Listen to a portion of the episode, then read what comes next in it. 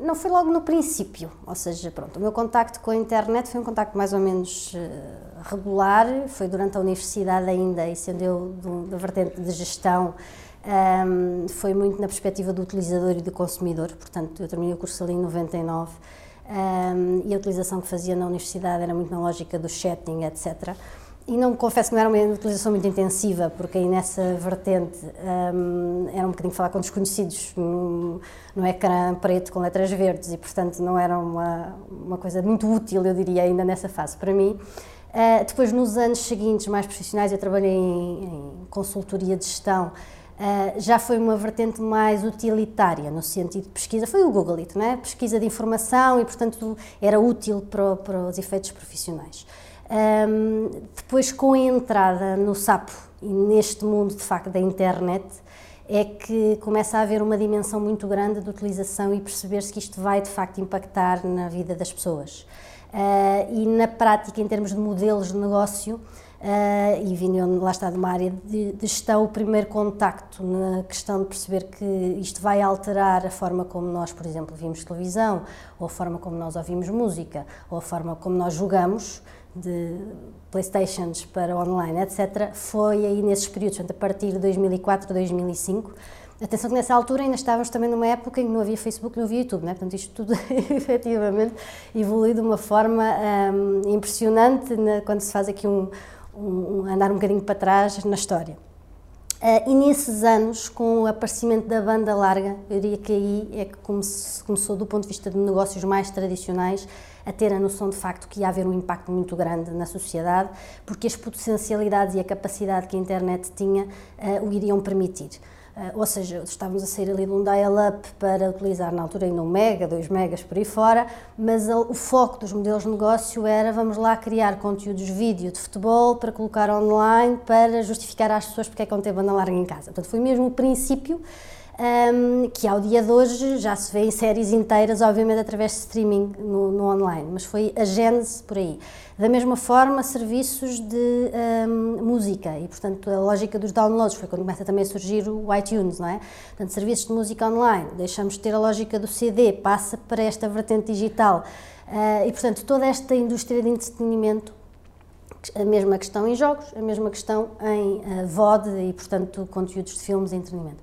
Uh, aqui, especificamente nesta, nesta indústria, uh, ficou muito claro que isto iria impactar. E à medida que, no fundo, as capacidades de largura de banda e de partilha de dados e de informação se começaram a tornar mais reais, começa a haver uma noção clara que isto também se vai estender ao resto das áreas de saúde, uh, de seguros da vida das pessoas, não é? Porque, de facto, democratizou a utilização da internet. As redes sociais aqui também vieram ajudar um bocadinho, porque vieram dar uma lógica de utilização da internet às pessoas, no sentido, um, aqui sim, não tanto falar com desconhecidos, mas com as pessoas que até se encontravam nas redes sociais e que tínhamos perdido na infância, etc.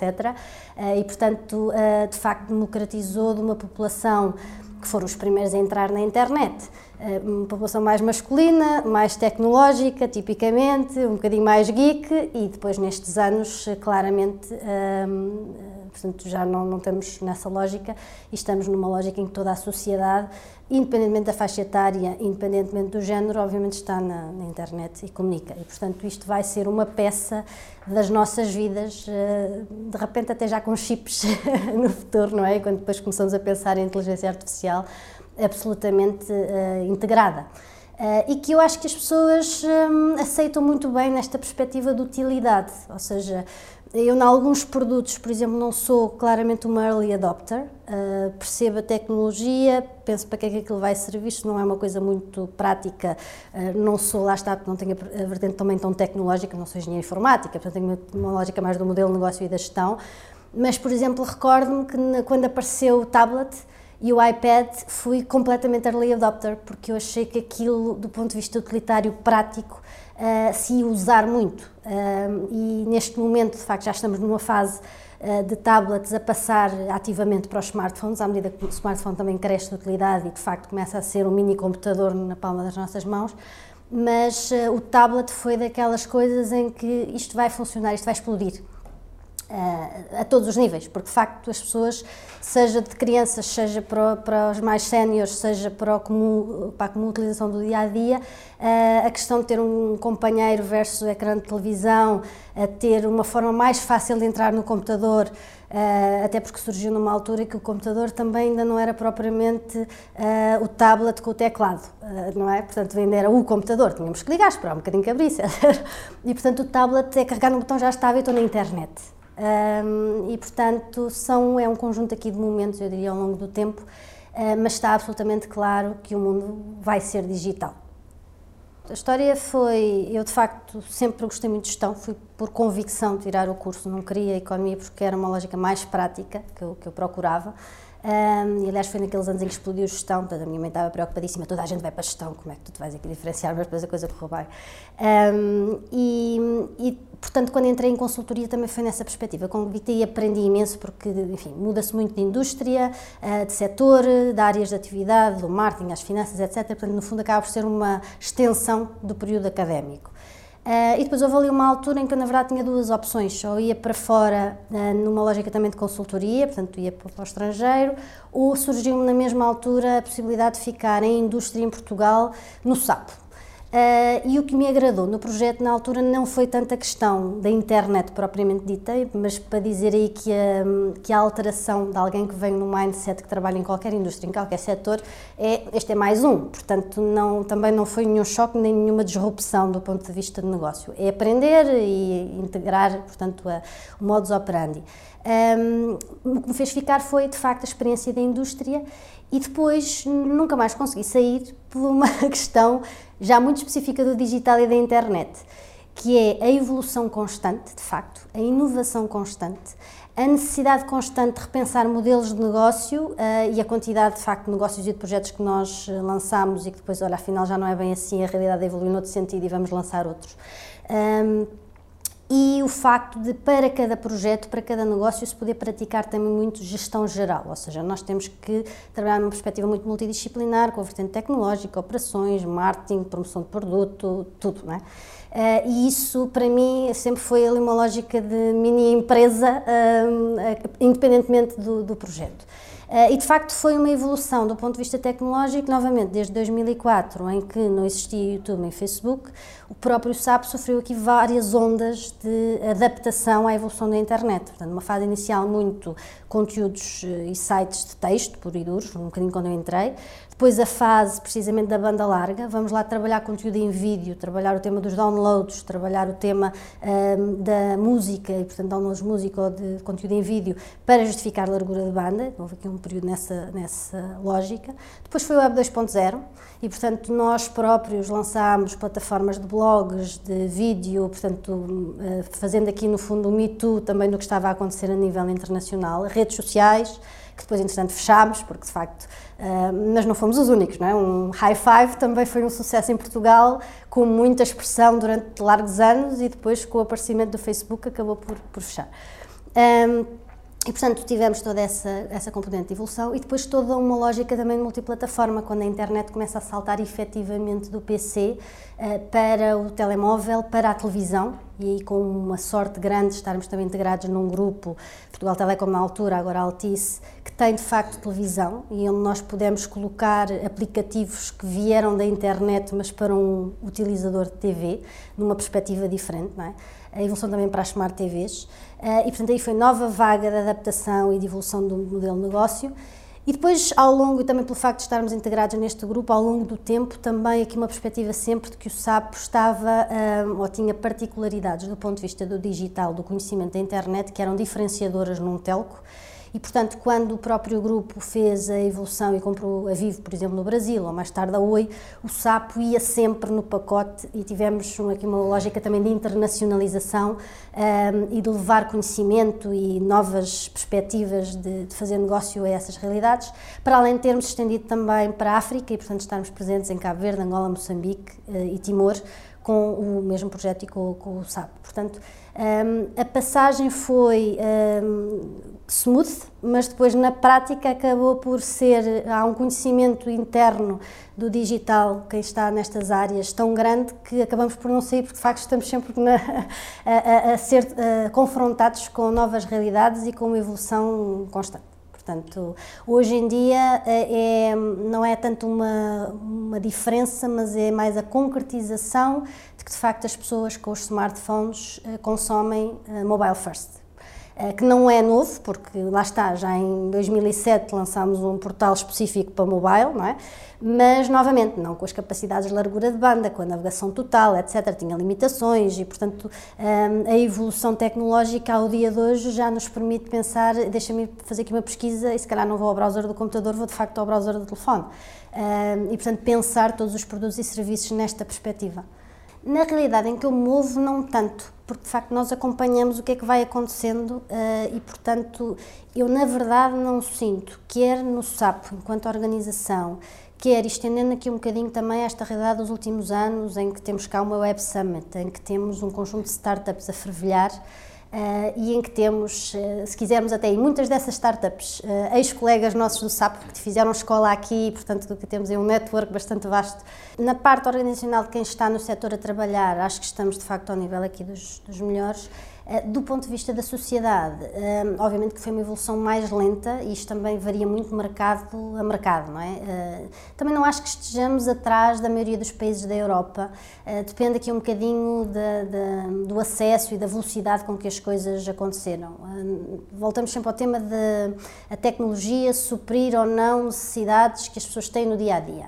Quando a tecnologia de facto colmata, ajuda nessas necessidades, eh, as pessoas, de uma forma geral, independentemente da faixa etária, aprendem e têm essa predisposição para. Se a tecnologia é uma coisa que é muito complexa e que também não tem uma utilidade que seja transparente, um, ehm, e, por exemplo, posso dar aqui um exemplo. Houve ali, nós tivemos aquela vaga de 2000, 2001, em que houve um boom de sites de internet e, portanto, havia ali.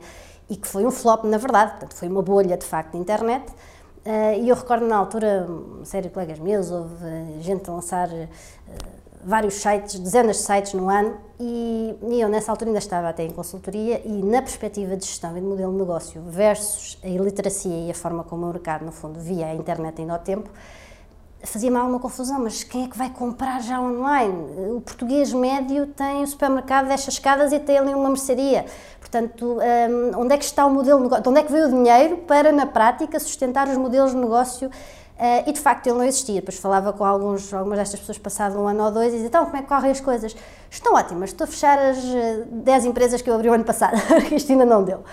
Agora, volvidos dessa altura, quase daqui a pouco 20 anos, estamos numa realidade completamente diferente, muito mais sofisticada em que de uma forma muito mais, lá está, democratizada, as novas gerações e mesmo as velhas vão depois pelas mãos dessas também entrando, entrando na, na tecnologia, já mexem nas contas bancárias via online, já têm uma noção que podem pesquisar pelo menos informação pelo online, que mesmo que não comprem logo no digital, fazem comparação de preços e pesquisam para ver o que é que existe.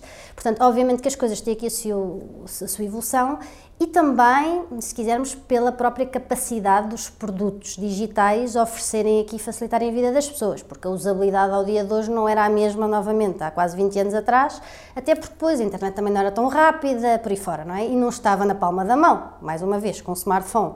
Uma coisa é irmos para todo o lado e termos acesso a, outra coisa é assim, pronto, quando eu chegar a casa deixa-me lá ligar o equipamento e depois ir à pesquisa. Se calhar dava mais trabalho do que ir à loja e resolver o assunto, não é?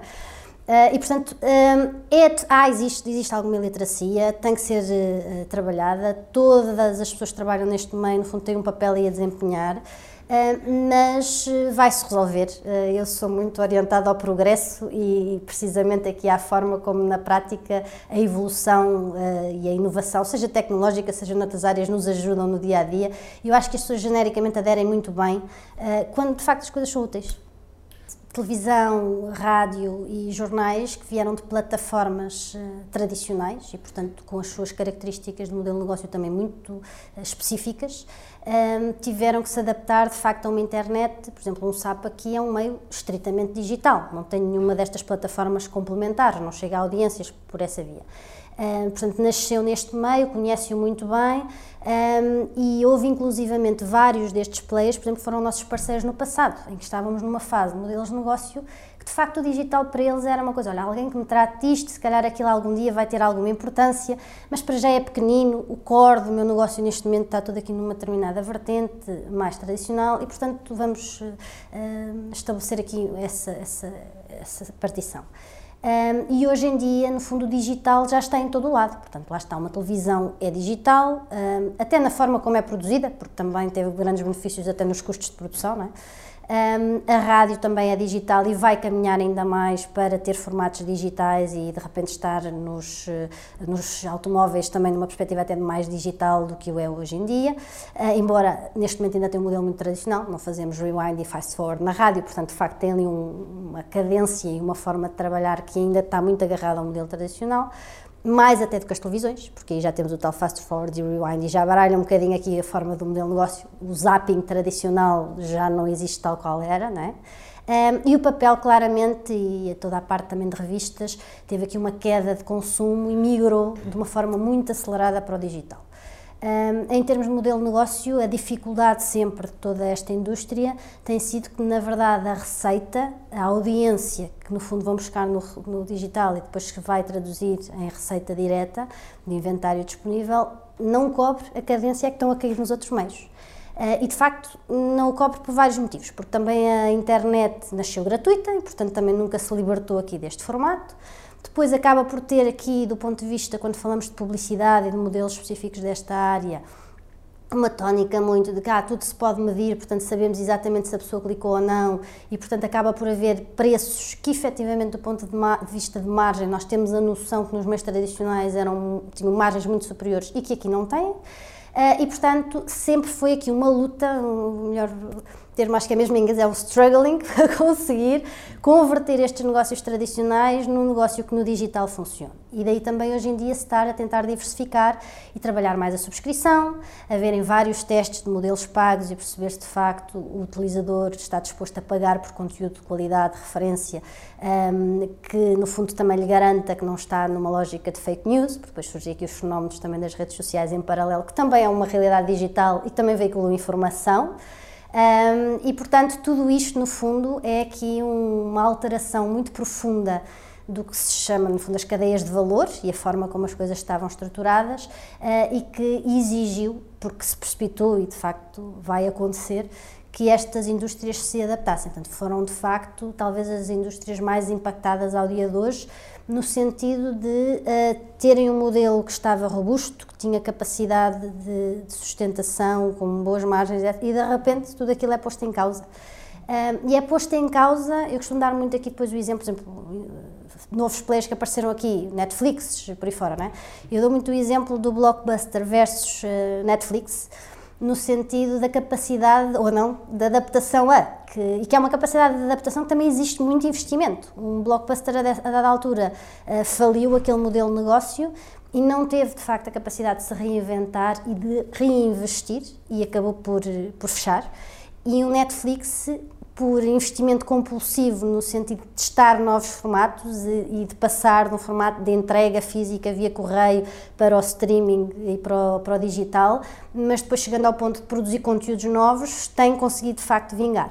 Não sem desafios futuros, não é? Porque há imensa discussão ainda em cima de, de, dos nossos dias relativamente ao Netflix, porque à medida que outras, outros produtores de conteúdos, muitos deles presentes no Netflix, também eles trabalham e vão caminhando no sentido de terem as suas próprias plataformas digitais online. De repente podem decidir tirar o conteúdo do Netflix e terem de facto o seu projeto ao lado. Portanto, o Netflix também não está garantido nesse sentido. Não é? Volta, voltamos à questão do i5, que não, se calhar não dura para sempre quando vem um maior ainda. Não é? Mas aqui é quase a cadeia da, da alimentação. Uh, e portanto, sim, o Netflix tem que continuar a, a reinventar-se, fê-lo muito bem, extraordinariamente bem. Eh, também se discute muito que, apesar de tudo, a indústria tradicional, por exemplo, do ponto de vista mais de produção de conteúdo de Hollywood, ainda é quem leva a grande fatia do revenue, da receita, e o Netflix, no meio disto, depois a margem não é tão grande quanto isso, apesar de chegar a muita gente. mas esta desintermediação do digital, portanto, chegar diretamente às pessoas e o eliminar aqui uh, fatias da cadeia de valor, no fundo é aquilo que um, revolucionou eh, toda esta indústria uh, e que estes meios de facto têm que se adaptar. Uh, portanto, continua a existir televisão e rádio e jornais e vai continuar a existir, mas simplesmente num formato diferente, chegando às pessoas por outras plataformas. Uh, e depois a dificuldade é que também não sabemos muito bem o endgame, efetivamente, não é? Portanto, estamos agora nesta fase aqui dos streamings digitais, mas e quando isto tudo for uma Siri e uma Alexa? Uh, onde é que aparece o conteúdo, não é? E como é que aí já distinguimos se o conteúdo é vídeo que foi produzido pelo jornal online, ou se foi o vídeo que foi produzido pela televisão, ou se foi o rádio que fez. E no fim do dia é vídeo que chegou às pessoas por uma indicação ou uma chamada um, por voz, ainda por cima, não é? Portanto, como é que isto vai ser adaptado no futuro? Uh, isto é, por um lado, o desafio, a dificuldade, mas também a motivação de querer trabalhar nestas áreas porque de facto não há um status quo que se diga, olha, agora vai ser assim, nos próximos 10 anos isto está. Nada, não é? Portanto, de repente para o ano que vem é alguma coisa diferente. Na linearidade tradicional, sim, com exceções dos momentos eh, live, não é? Portanto, tudo o que é desportivo, tudo o que são grandes acontecimentos, eventualmente até noticioso, acaba por ter ali alguma lógica de ver no momento, pronto. Ou então momentos de entretenimento em que vai haver o final de um concurso qualquer, portanto tem que se ver naquela altura, porque é ali que se sabe, esteja-se novamente a ver na televisão ou a saber pelo telemóvel, porque temos umas notificações quaisquer que dão alertas para a informação. Um, mas, portanto, há aí uma lógica de, de live que o linear vai, vai sustentar.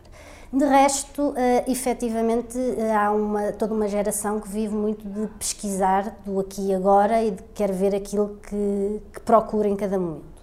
Um, há um papel que os mídias, de uma forma geral, também vão ter que, que, garantir no futuro e que tem um bocadinho a ver com toda a discussão até das fake news e de, de onde é que vem a informação verdadeira, não vem, e destas bolhas de informação que as pessoas também, ao utilizarem muitas vezes as redes sociais para acederem à própria informação, se colocam, ou seja, eu a dada altura recebo informação e notificações dos meio dúzia dos meus amigos, posso ter centenas de amigos numa rede social, mas depois são umas dezenas que são aqueles que eu estou sempre a ver e, da mesma forma, hum, informação de mídia.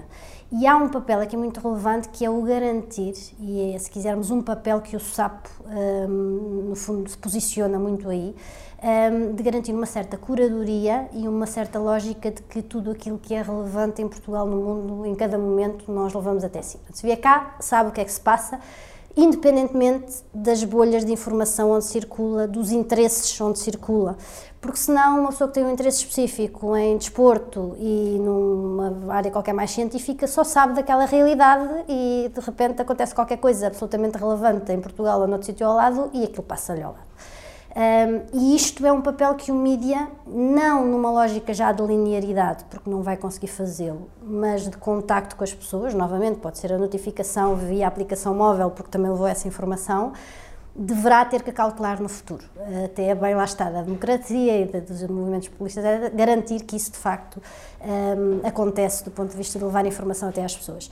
E é uma ajuda preciosa, não só essa, como a própria ajuda de ensinar, voltamos aos temas da iliteracia, ensinar no futuro como é que se pesquisa informação, onde é que está a informação credível, uh, o que é que é útil para o meu trabalho da escola, começando por aí, na lógica quase ainda de secundária e universidade, uh, mas também para efeitos profissionais. Portanto, hoje em dia, de facto, a forma como as coisas evoluíram não tem a ver com ligar a televisão e ver o que é que está a acontecer. Eu consigo, em múltiplas plataformas, aceder, posso até ter a televisão desligada e só pela internet estar a par do que acontece em Portugal e no mundo.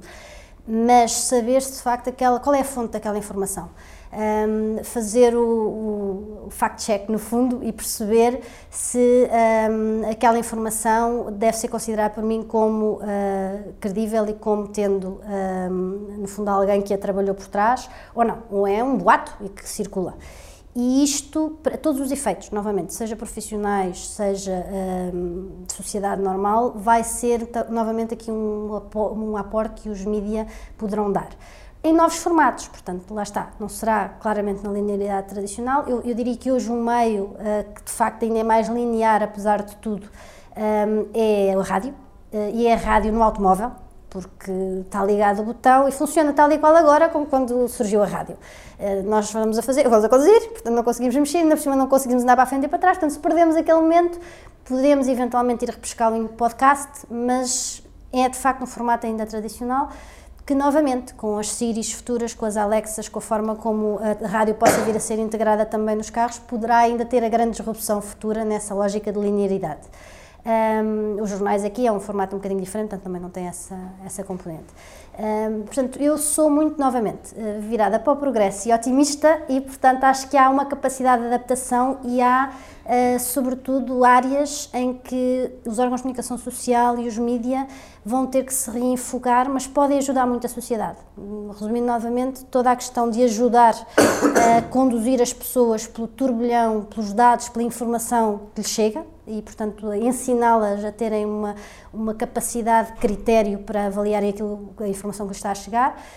Um, e por outro lado, retirarem-nas daquelas bolhas eh, de comunidade em que as pessoas acabam por depois andar sempre no dia a dia dos seus próprios interesses. Novamente, projetos que nasceram diretamente do digital, e dando aqui novamente o exemplo que eu conheço bem, que é do SAP, nós fomos provavelmente o primeiro projeto digital online em que, o digital online é redundante, mas digital, eh, em que um, se começou a ter um verdadeiro jornalista multimédia.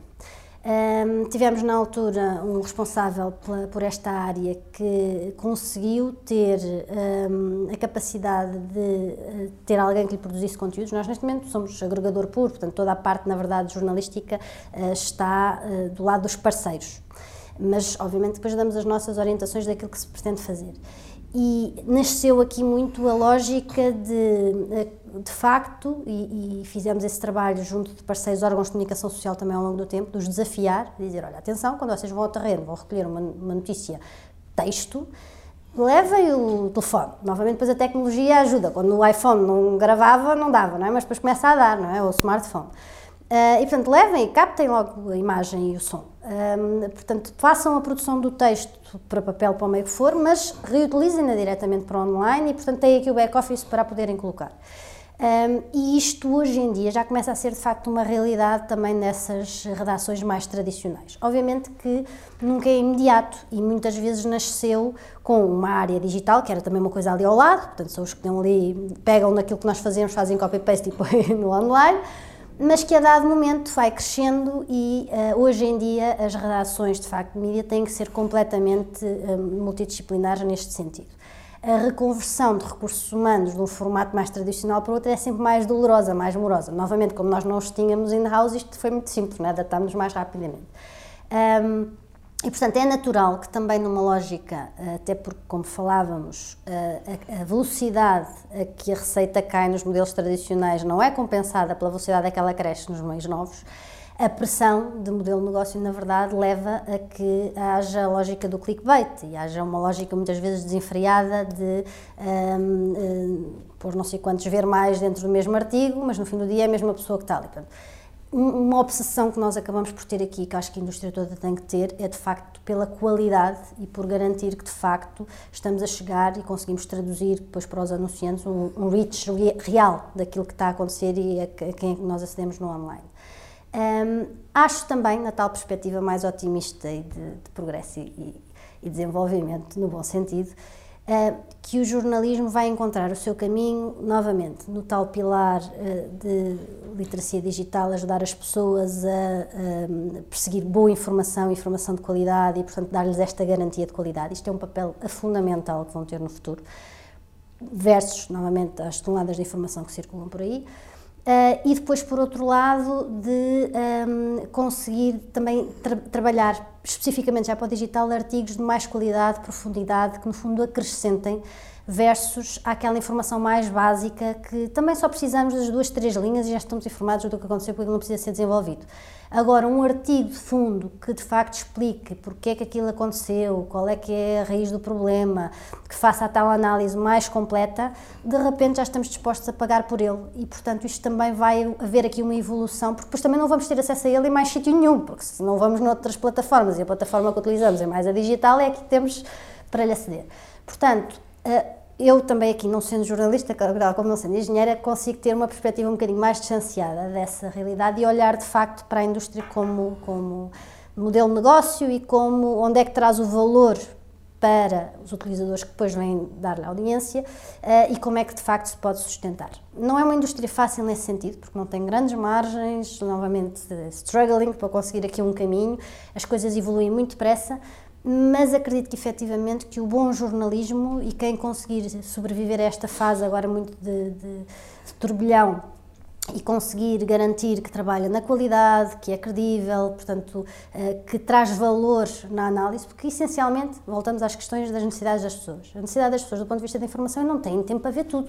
Portanto, se entupirmos as pessoas com uma toneladas de informação não filtrada, não curada, isso não vai servir às pessoas. Vão andar no seu mundinho com pouca informação, porque é, é too much, ninguém consegue processar aquilo.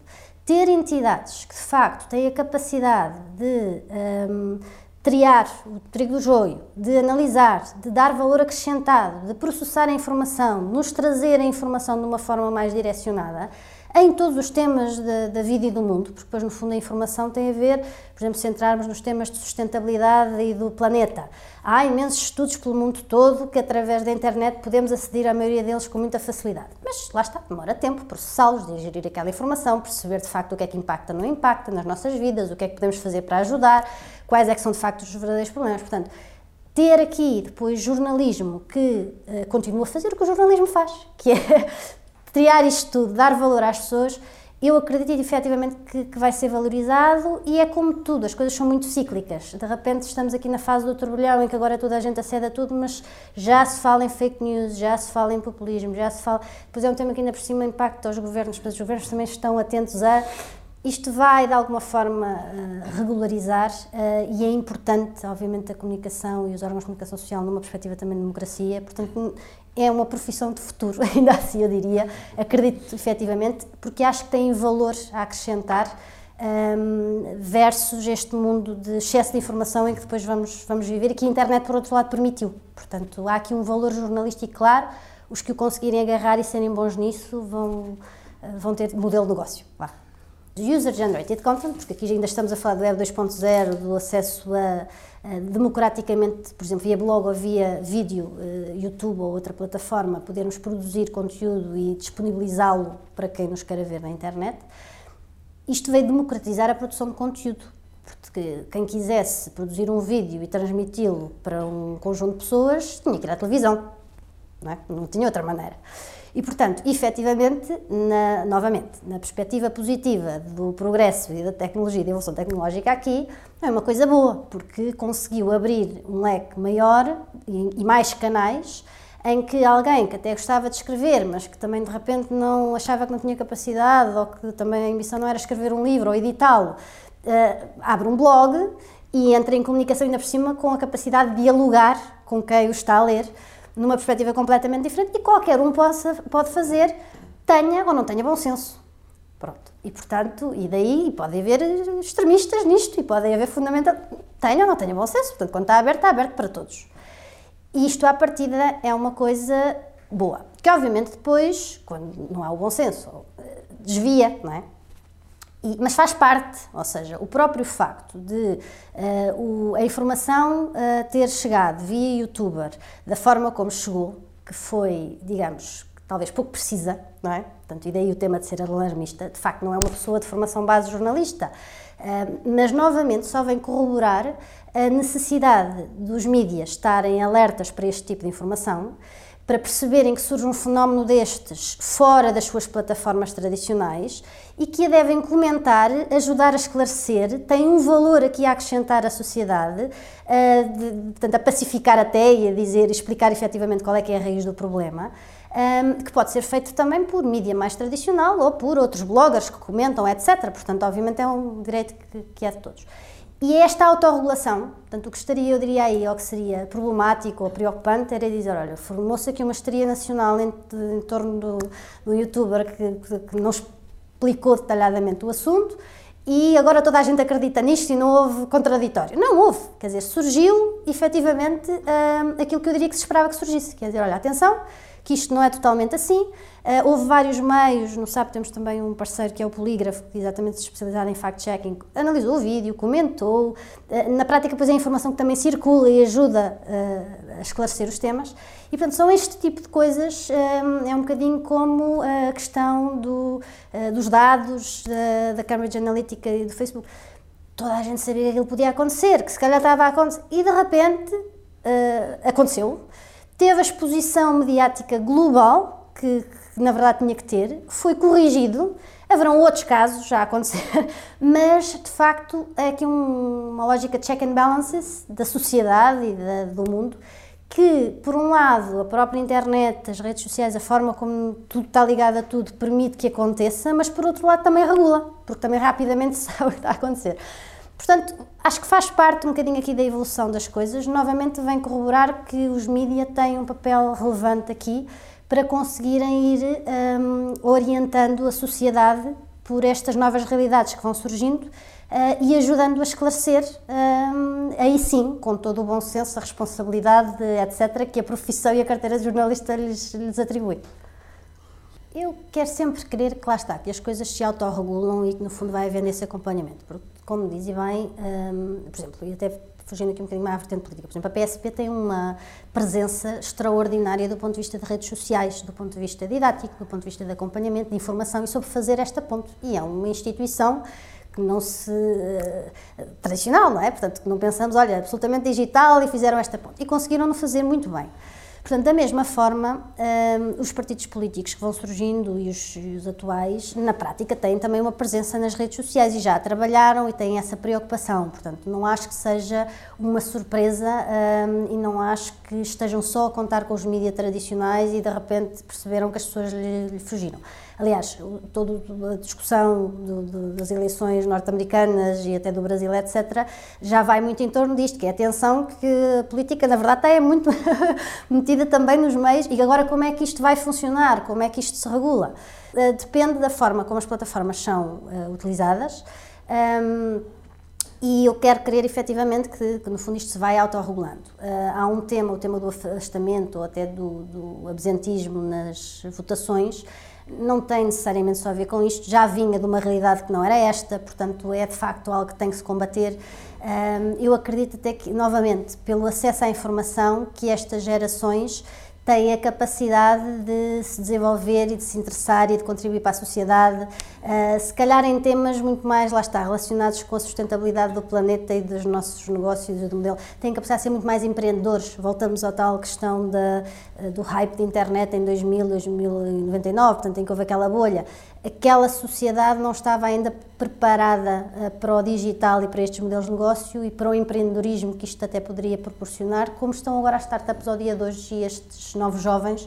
Um, e portanto acho que novamente tem aí uma perspectiva positiva, tem que estar atento, tem que se autorregular, mas é, lá está, aquilo que a internet e as redes sociais propiciam por um lado, também propiciam por outro, ou seja, um, permitem alguns, alguns clusters, alguma desregulação, mas por outro lado também permitem acesso direto à informação para autorregular isso faz parte da evolução da humanidade, no fundo, e portanto cada vez mais é como tudo, são os desenvolvimentos de nanomedicina, tudo, qualquer coisa pode ser eh, utilizada numa perspectiva negativa, não é? E depois tem que ser regulada e perceber como é que vamos uh, utilizar em bem. É um pouco isso o exemplo da PSP que eu dava, ou seja, de facto as instituições têm essa, essa awareness já ao dia de hoje, portanto não acho que seja, mesmo as mais tradicionais, não acho que seja uma realidade e a União Europeia tem-no certamente, portanto vai-se vai -se autorregulando. Uh, o tema dos influenciadores, lá está, por um lado é uma democratização também de mídia, eu não gosto particularmente da palavra influenciador, no sentido em que um, a pessoa que na prática é youtuber ou é uh, blogger ou tem aqui outro meio qualquer, na, ou está no Instagram, na prática tem seguidores porque faz qualquer coisa. Ou porque é muito boa a cozinhar e tem receitas culinária, ou porque dá boas dicas para pa, pa casa, ou porque é um excelente jogador de futebol e, portanto, na prática tem. Ou seja, as coisas confundem-se muito. Depois, de facto, tem um conjunto de fãs, de seguidores. E aí tem alguma dificuldade em des, des, distinguir, lá está, um influenciador que é um youtuber, que no fundo é um entertainer para um determinado segmento, do influenciador que é um jogador de futebol e que é um entertainer para outro segmento. Portanto, todos eles têm seguidores. Portanto, tenho uma perspectiva aqui um bocadinho mais transversal dessa, dessa e que aí, neste sentido, nós já tínhamos e sempre tivemos, utilizando o mesmo termo, o mesmo termo, influenciadores nos meios tradicionais. Os apresentadores dos canais de televisão são influenciadores, uh, os apresentadores de, de, programas de entretenimento da televisão são influenciadores. E muitas vezes já fizeram essa ponte também ao dia de hoje de terem as suas redes de fãs também nestas novas plataformas e, portanto, já o são nessas novas plataformas. Portanto, as coisas, na verdade, são as mesmas, evolui a forma como chegamos às pessoas e, e é aí que temos que nos adaptar. Enfim, a medição das audiências, seja nos meios tradicionais, seja nos novos meios, e, e, e, atenção que depois nos novos meios também já estão os meios tradicionais, portanto, de facto, depois também não é só a medição do Google ou do Facebook, é a medição dos meios tradicionais que estão nos novos meios. Um, vai se precipitar e, portanto, e é de facto um tema de negócio e de proteção do, da viabilidade dos modelos de negócio das indústrias tradicionais que está aqui em causa. Uh, e, portanto, vai evoluir à medida que se conseguir gerir aqui a migração dos próprios modelos de negócio de uma coisa para outra. Um, a questão da inflação ou da imprecisão, às vezes também das medições dos meios digitais, um, não é. Em alguns casos será, também não, não, não, conheço a realidade de outras empresas, mas de facto é complexo às vezes medir, ou seja, nós temos logos, ligação a determinados, mas depois o que é que é um page view? Uh, fazemos ou não fazemos refresh do site. E isto é uma problemática, portanto, o que é que nós consideramos com unique visitor? Um, há, há, problemáticas, por um lado, da definição do conceito, e que podem, de facto, ser diferentes de empresa para empresa, portanto, até que a indústria evolua no sentido de haver aqui uma standardização mais transversal, é natural que isto assim aconteça, portanto, porque, de facto, um view de vídeo de um lado, se calhar, não é o mesmo do outro, porque o critério, como ele está a ser medido, é diferente.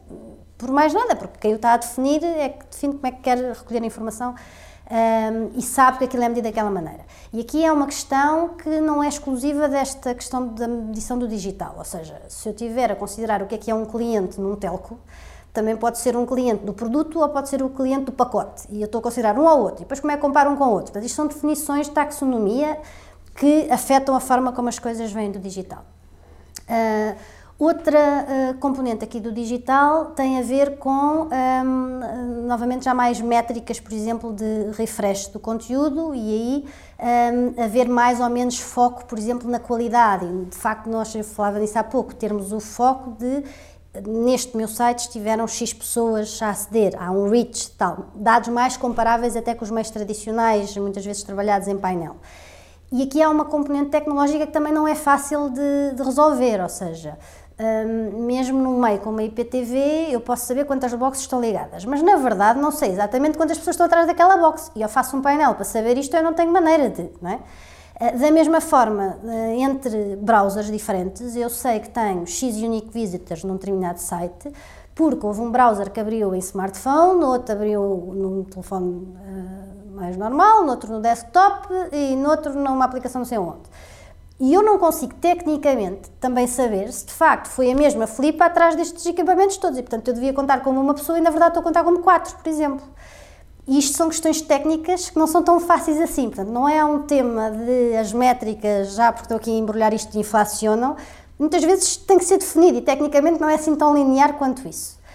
E daí ter que haver eh, uma adaptação e um trabalho do ponto de vista de painéis que um, eh, vão ter que migrar também, incorporar um, eh, esta parte do digital nas métricas mais tradicionais, porque temos as métricas, por exemplo, de televisão, mas quer dizer, eu de repente já vejo televisão, seja em voto porque vi o vídeo do que apareceu na internet, seja porque estou de facto a ver o streaming da televisão na internet. E conto se calhar como uma pessoa nova, porque até não a vi na televisão tradicional, porque não estava em casa àquela hora e na internet estou a assistir. E, portanto, os próprios, a própria indústria tradicional, eh, eu acredito também que deverá ter interesse em, gradualmente, porque aqui o grande receio de facto é haver eh, prejuízo de, de, do modelo de negócio atual, que novamente tem margens, se calhar, mais uh, razoáveis, etc., e não migrar muito aceleradamente para estes meios mais digitais. Mas isto vai ter que acontecer à medida que, de facto, se vai esvaziando de um lado e no outro. Onde se vai esvaziando mais aceleradamente é, de facto, na imprensa, porque de facto a queda uh, é maior dos meios tradicionais e uma, um acesso mais rápido através do digital e portanto estes já são muito focados em trabalhar também as métricas do digital. Existe inclusive é um painel em Portugal que é o Net Audience que mede uh, para mídia digital, portanto sites e aplicações mobile e tablets, qual é que é o reach a audiência que que, que, existe e temos aqui uma entidade auditável, portanto, externa, que no fundo faz estas métricas. Portanto, é um trabalho que a indústria vai ter que fazer, que vai ter que focar efetivamente na qualidade e não na quantidade, porque a quantidade também tem a desvantagem de diminuir o preço, porque, e, e tem que haver credibilidade, naturalmente. Não é? Portanto, tem que se perceber que, de facto, não sei quantos unique visitors e as page views não ultrapassam a população portuguesa. Voltamos à mesma questão. Se eu fui a mesma pessoa em três em, em smartphone, em PC um, e em mobile browser, por exemplo, a aceder à informação, uh, devia contar como uma. Se me estão a contar três vezes, isto soma tudo, de repente há mais portugueses do que nós sabíamos a aceder à internet. Portanto, tudo isto tem que ser feito com essa credibilidade. Vai demorar o seu tempo, porque, como é, it's the economy, portanto, demora o seu tempo aqui a ser trabalhado. Na prática, a expressão económica já tem, até porque, um, por exemplo, do ponto de vista até fiscal, todas essas entidades tipicamente têm uma fiscalidade fora de Portugal e, portanto, projetos que estão a concorrer na mesma área, pela mesma publicidade, por exemplo, que há neste país, cá pagam impostos e aquilo que vai para estes globais não, porque estão noutra fiscalidade, não é?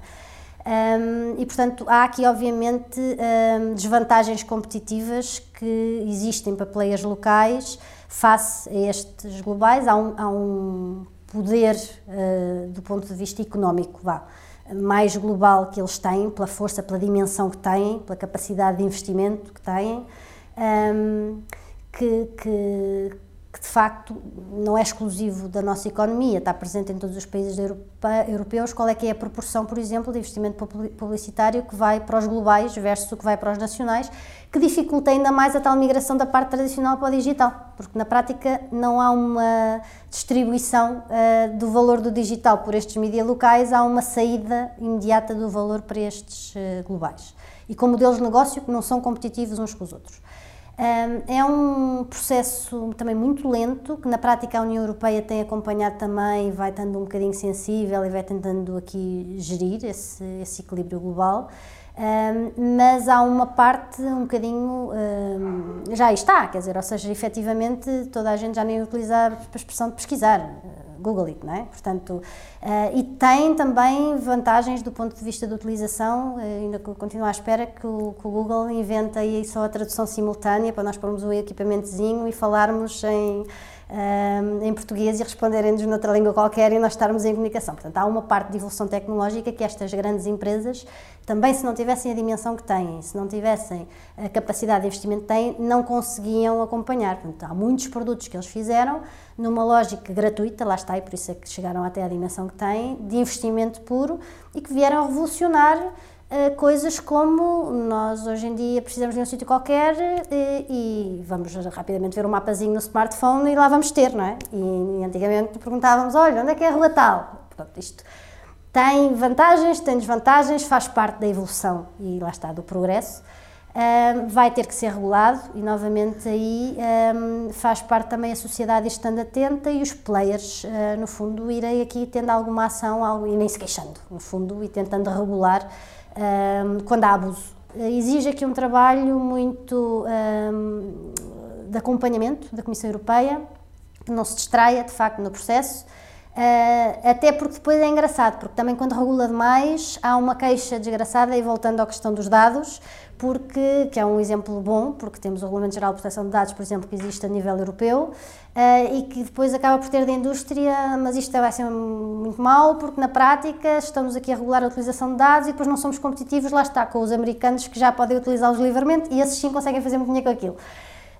Pronto, é sempre aqui os, uh, o pau dos bicos e na prática, um, por outro lado, toda esta questão da regulação protege-nos de casos como Cambridge Analytics e, portanto, protege muito mais o consumidor tem que haver um equilíbrio, não é? Eh, tem que haver um equilíbrio. Uh, no outro dia entrei num site que só por entrar no próprio site me dizia, a partir do momento que avança agora, eu tinha que pôr o e-mail, aceitou todos os nossos termos e condições. E eu não tinha onde os ler. Disse, não, então não vou entrar. Portanto, obviamente que isto depois, aqui voltamos ao tema da iliteracia. é um tema que cada um vai ter que ir gerindo, não é? Portanto, é o tema de partilha de informação em exagero ou não nas redes sociais, é o tema de partilha de informação das crianças nas redes sociais ou não. Cada um vai ter que ir regulando isso. Na verdade, é um direito. Depois tu dizes que mexe com direitos, são, novamente, são plataformas, tecnologias novas, mas a criança tem direito a proteger-se e, na prática, se o pai anda a colocar as fotografias da criança na internet, está eventualmente a violar um direito da criança se a criança decidir não, não querer partilhar nada. Por outro lado, na verdade, todos partilham e, portanto, de repente, eh, se temos uma fotografia da escola em que a criança não está porque o pai não deixa, a criança também já tem um problema qualquer psicológico de repente está a ser. Eh, não é? Portanto, é um equilíbrio eh, constante que vai ter que ser feito e é uma relação. São problemas novos que não surgiam antes desta tecnologia existir. mas é como em tudo, também antes da eletricidade não, tínhamos outra realidade, não é? Portanto, vai ter que haver uma adaptação a utilização massiva de dados, ainda por cima com recurso à inteligência artificial, se for mal, mal direcionada, um, pode ser utilizada para muito maus fins. Se for bem direcionada, pode, uh, podemos conseguir num programa de computador olhar para ele, ele lê os nossos olhos e diz-nos: olha, tem cancro ou não tem cancro. É fantástico a pessoa saber atempadamente e de uma perspectiva barata, muito fácil que aquilo, não é? Portanto, depende do que é que, do que é que, para que é que é utilizado. E novamente depois tem a ver com regulação, ou autorregulação, ou de facto haver entidades depois, aqui na lógica já da comunidade europeia ou de instituições mesmo de regulação, que vão, eh, no fundo, impondo regras eh, e corrigindo às vezes desvios para que a coisa aconteça da melhor forma.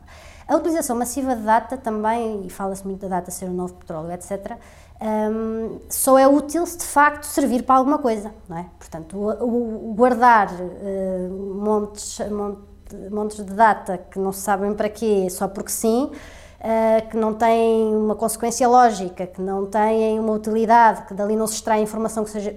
não vale. Portanto, uh, todo este tema da data também está nos primeiros passos ainda, não é? Há uma que é muito óbvia, que é a informação que as organizações, as próprias organizações têm dos seus clientes utilizadores e que de repente, se a lerem melhor, e houver tecnologia para isso, podem até utilizar, ajudar o cliente e direcioná-lo de uma melhor forma e fazer-lhe aqui promoções de produtos e serviços de uma maneira mais orientada. Se calhar massacrá-lo menos com publicidade massiva e direcionar melhor essa publicidade. Um, isto do ponto de vista do dado, dos dados. Do ponto de vista da inteligência artificial, ainda mais nos primeiros uh, passos estamos, um, tem aqui uma das histórias que eu acho mais deliciosas neste processo foi o Google ter duas máquinas a falar uma com a outra uh, em inglês e depois quando deixou de perceber o que é que elas estavam a dizer porque de facto evoluíram a linguagem e foi lá e desligou a corrente, portanto acho uma história absolutamente deliciosa. Precisamente da influência que as máquinas poderão ter ou não na vida dos humanos, ou seja, em última análise, de facto são os humanos que ainda estão ali a, a, a direcionar que vão haver Cambridge Analytics do ponto de vista da inteligência artificial, vão haver com certeza, no sentido de haver desvios, eh, porque um, a dada altura já nem o homem pode controlar muito bem o que é que as máquinas estão a aprender umas com as outras, portanto vai ter que controlar isso muito bem, vai ter que recuar se calhar em alguns pontos e dizer, voltamos ao mesmo tema, quer dizer, a tecnologia há muitos anos permitiu fazer uma bomba nuclear, não é? E, e chegou a ser lançada, e depois viu-se os efeitos, e depois recuou-se.